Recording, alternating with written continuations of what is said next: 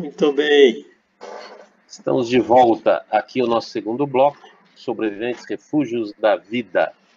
Programa com uma temática atualizadíssima, né, pertinente, que vai ao ar pela FM 96.3, Rádio Piratininga de Piraju, também pelo Facebook, o grupo Sobreviventes Refúgios da Vida. Cadastre-se ali no nosso grupo, no Facebook, participe dos debates. Professor Walter. Perfeito, vamos lá. Esses, esse novo modelo, né, que, como nós falamos no bloco anterior, o senhor bem colocou, não sabemos exatamente o que vai dar tudo isso, né?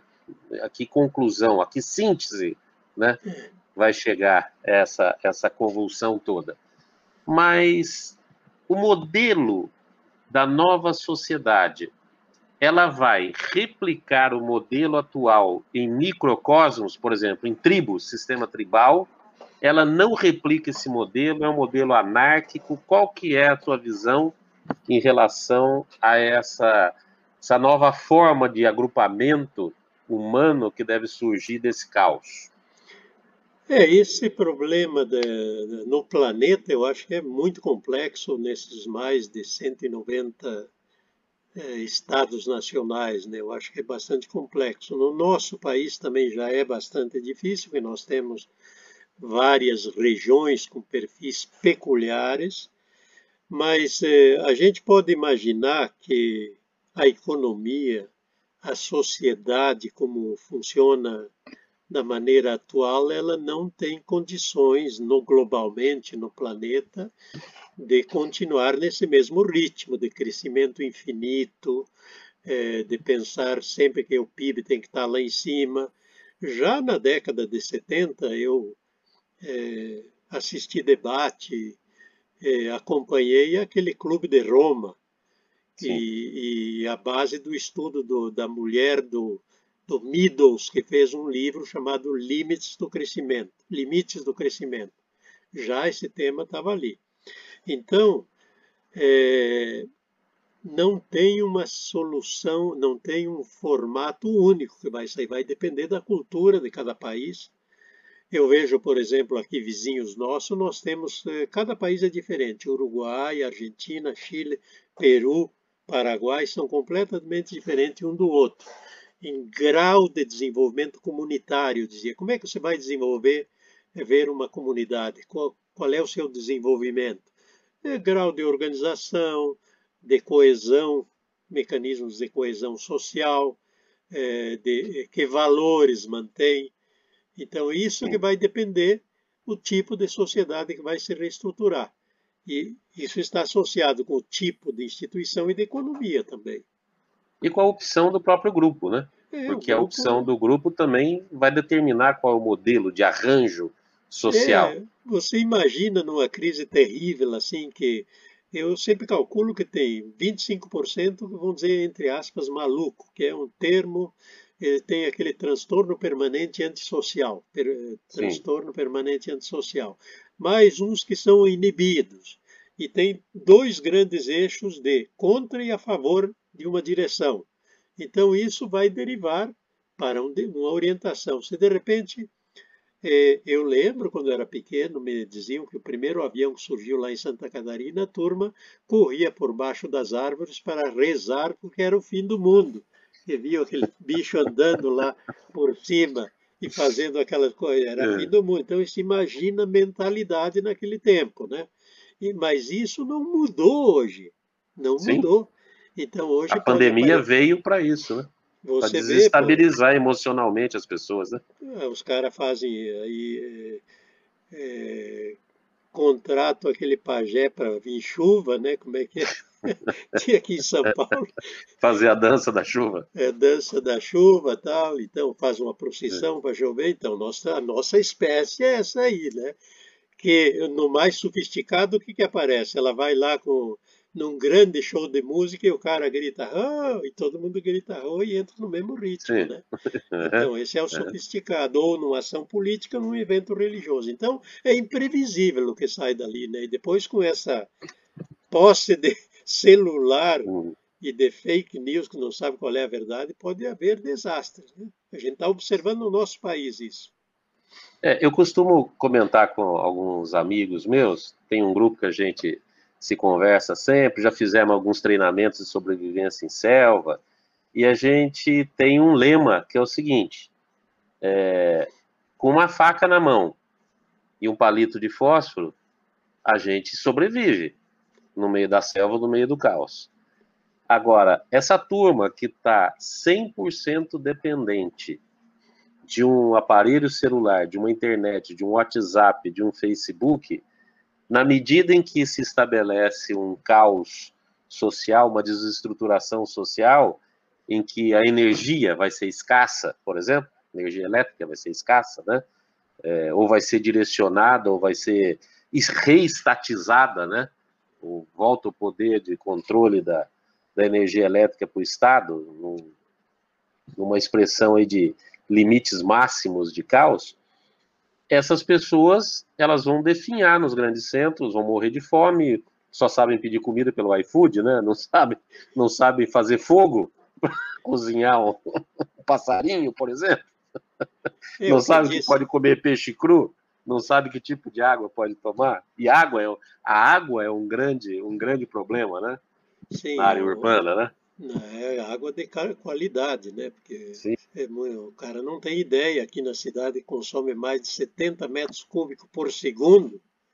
De onde vem essa água? Que, aliás, para chegar aqui, ela necessita de energia elétrica. Se não Sim. tiver energia, não tem água e não tem geladeira que mantenha a comida. Necessita Agora, o que de acontece? tratamento, distribuição, né? tudo, tudo. isso. É. É, tem uma teoria aí que há nove dias sem comer o cara come até a mãe. Sim. Aí Sim. Não, já tem casos de, desse, desses desastres extremos. Nesse, né? Nesses treinamentos que a gente faz, o primeiro dia você não come nada. Toda comida que é levada é recolhida e escondida. Você não come nada o primeiro dia, 24 horas. Tem água, mas você não come. No segundo dia, você está pensando se você vai comer o que você acha pela frente. Então, é, tubérculos, é, inhame, cará, né? Folha de taioba, né? Que você encontra no caminho, uma fruta aqui, uma fruta lá. No terceiro dia, o teu psicológico já está tão transtornado que você come é, frango cru, você come aqueles, é, aquelas larvas de pau podre, você come inseto. No quarto dia, se não tiver mais o que comer e alguém morrer ali, você vai comer carne humana. Então, assim, o, a, a desestruturação psicológica pela fome, ela transforma o ser humano em um outro bicho. Completamente é. diferente. Se não tiver um trabalho de equilíbrio psíquico, então esse caos, então aí você associa falta d'água, caos urbano, morte em massa, né? Perda de laços familiares, né, perda da estrutura de base da sua vida, emprego, trabalho, transporte, né, deslocamento, segurança. Imagine o que isso faz dentro da cabeça da pessoa, né? E aí entra a violência, né? Por isso nas Sim. áreas urbanas é a violência e aí entram as outras questões. Esse, é, é, mas eu acho que tem é, muitas forças que estão trabalhando nessa linha de alternativas, mas certamente, se você pensar que a pandemia, por exemplo, da gripe espanhola matou 6% dos europeus, né? E que o Império Romano dizem que um dos fatores da sua debilitamento foi uma grande peste que teve lá, Justiniana, creio. Hum. Então, ah, hoje nós temos uma tecnologia, uma ciência bem avançada nesse campo, né? que demonstrou agora com a pandemia do Covid. Então, não terá extinção da nossa espécie, que é aquilo do fim do mundo é para nós, né? Sim. Não é para o planeta. Mas eh, pode haver um grande é, não sei se também isso não é um equilíbrio da própria natureza, né? porque os peixes estão num, num, numa área restrita, eles diminuem de tamanho e mudam de sexo, dizem né? as, as tilápias. Né? Sim. E outros animais também, mamíferos, se controlam. Não sei, nós, de repente, estamos também num processo desse aí, com menos filho, com a mulher entrando no sistema de trabalho. Então, toda essa questão. Esse mundo não sabemos. Mas o que, o que a gente vamos explorar aqui nessa linha nossa também é as experiências que estão surgindo. Né? Vamos buscar ver aqui, digamos, perto, vamos ver o que, que os focolares fazem ali em Biúna com a economia da, da comunhão, não é? Sim. O pessoal de Agrofloresta, Instituto Florestal fez vários debates sobre ouvir coisas de agrofloresta muito interessantes no Vale do Paraíba, empresas, é, aqui em, em, São Paulo, também no município aí do, do, da Bacia do Rio Grande, e eu me lembrei aí também, quando vi aquele, aquele caso da, daquele filme do solo fértil de Alhambra, que eles têm aí as pipas, né? É plantio Sim. na palha. Eles, de certa maneira, estão utilizando uma daquelas metodologias da, da é, regeneração é, agrícola, agricultura regenerativa. Generativa. É, né? É, agroflorestas, né? É agrofloresta, plantio na palha, sem usar maquinário de grande movimentação e nem uh, utilizar os, esses, essas pesticidas que matam os micróbios que ajudam revitalizar o solo, né? Sim, sim. E dentro desse processo todo, estou vendo aí no, no seu boné, defesa das águas. A água é um marco essencial, em qualquer é. que seja o modelo, né? a água é um marco essencial. Né? É, eu, de, defesa das águas, eu, eu gosto disso aqui, porque tem uma operação aqui em São Paulo que chama, é, chamava Operação Defesa das Águas, agora é Operação Integrada Defesa das Águas, que é, é. aplicar a fiscalização integrada que diz nas leis específicas para defender as áreas de mananciais de ocupações irregulares e disciplinar o uso do território, porque ali pode usar, mas tem regras. E hoje Sim. você quebra as regras e vai se destruindo a produção de água. É o que está acontecendo aqui na área metropolitana. É, Mas aqui também. Aqui no interior também. O professor já esteve aqui em Piraju, quando nós fizemos aquele grande evento, né, a respeito da nossa, do nosso consórcio aqui, do Vale é, do Paranapanema, né? né?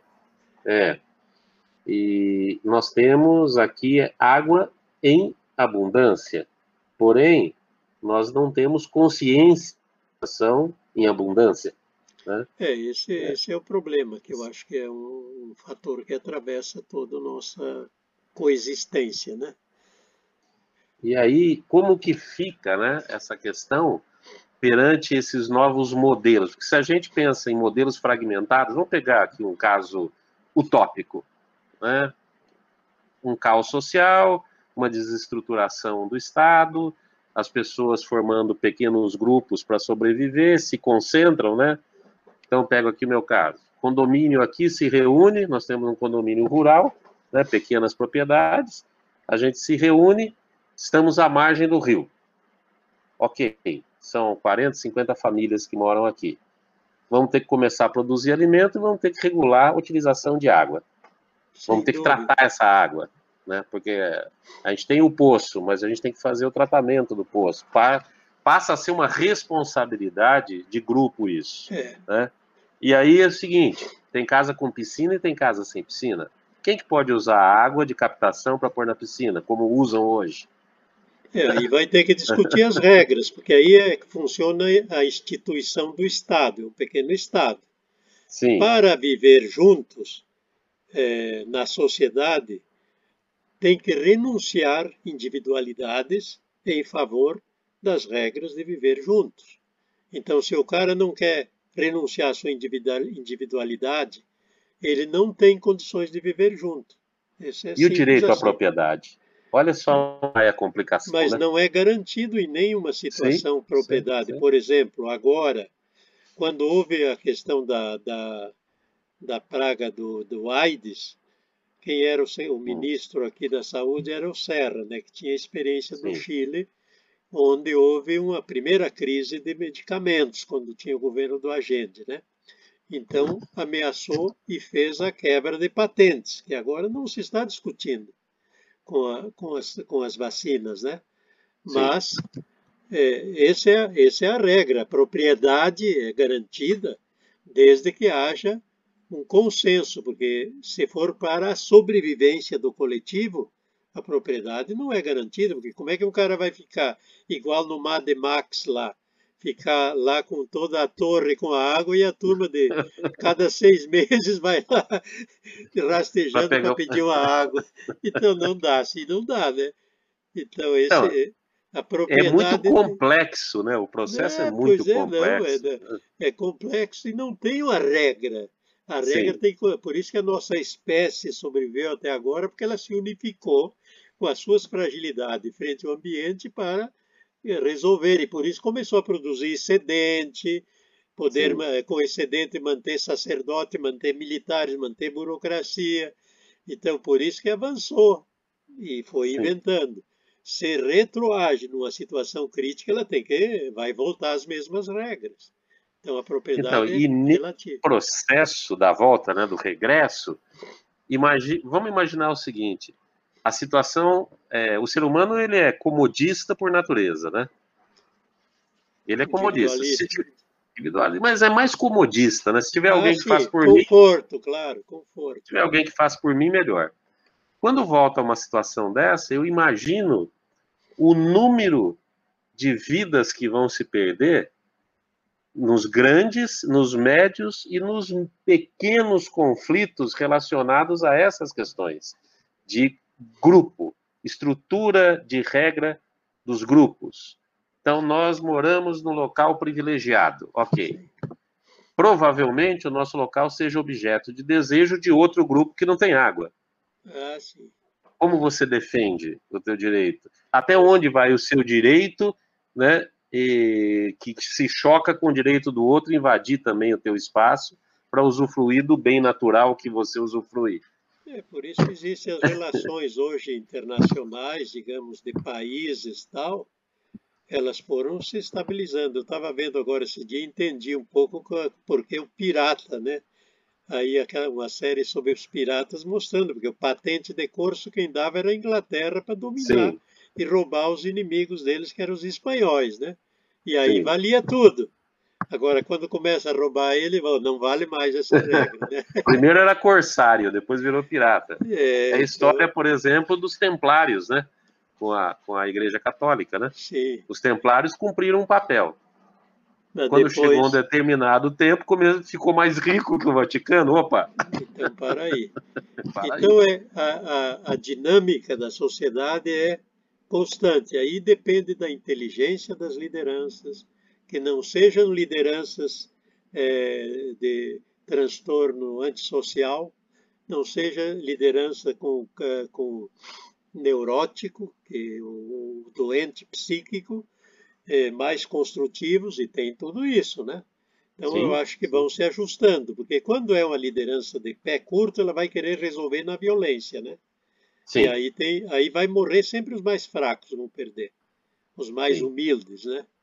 Sim. Então, eu acho que esse, nesses casos, é, isso, as crises e, os, e as catástrofes nos ensinam, mas elas não deixam a nosso DNA de milhões de anos, ele é um DNA defensivo. É, é o nosso egoísmo, a nossa subjetividade, o nosso prazer é individual.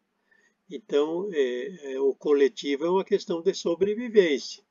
Então, sobreviventes vão existir na medida que tem o um maior grau de coletivo, de ajuda mútua, de cooperação, de ganha-ganha, de corresponsabilidade, que eu acho que são os eixos que ajudam a cabeça se organizar, programar socialmente essa visão.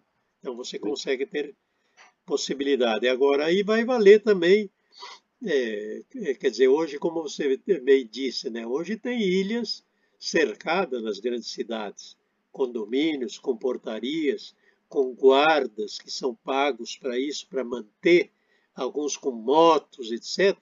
Não se vê isso, que já está comum nas cidades, algumas, alguns condomínios de grande gente. Então, esses poderosos vão manter-se ali. Quando Sim. se romper isso, é um risco, né? um risco social de catástrofe. Muito bem, estamos chegando aqui ao final de mais um bloco do programa Sobreviventes Refúgios da Vida, apresentado pelo professor Walter Tesch, E Daniel Madalena, em conjunto. O programa vai ao ar pela 96.3 FM, Rádio Piratininga de Piraju, e temos também o nosso grupo de discussões, de debate no Facebook, Sobreviventes Refúgios da Vida. Inscreva-se no grupo e entre nesse debate. Voltamos já já.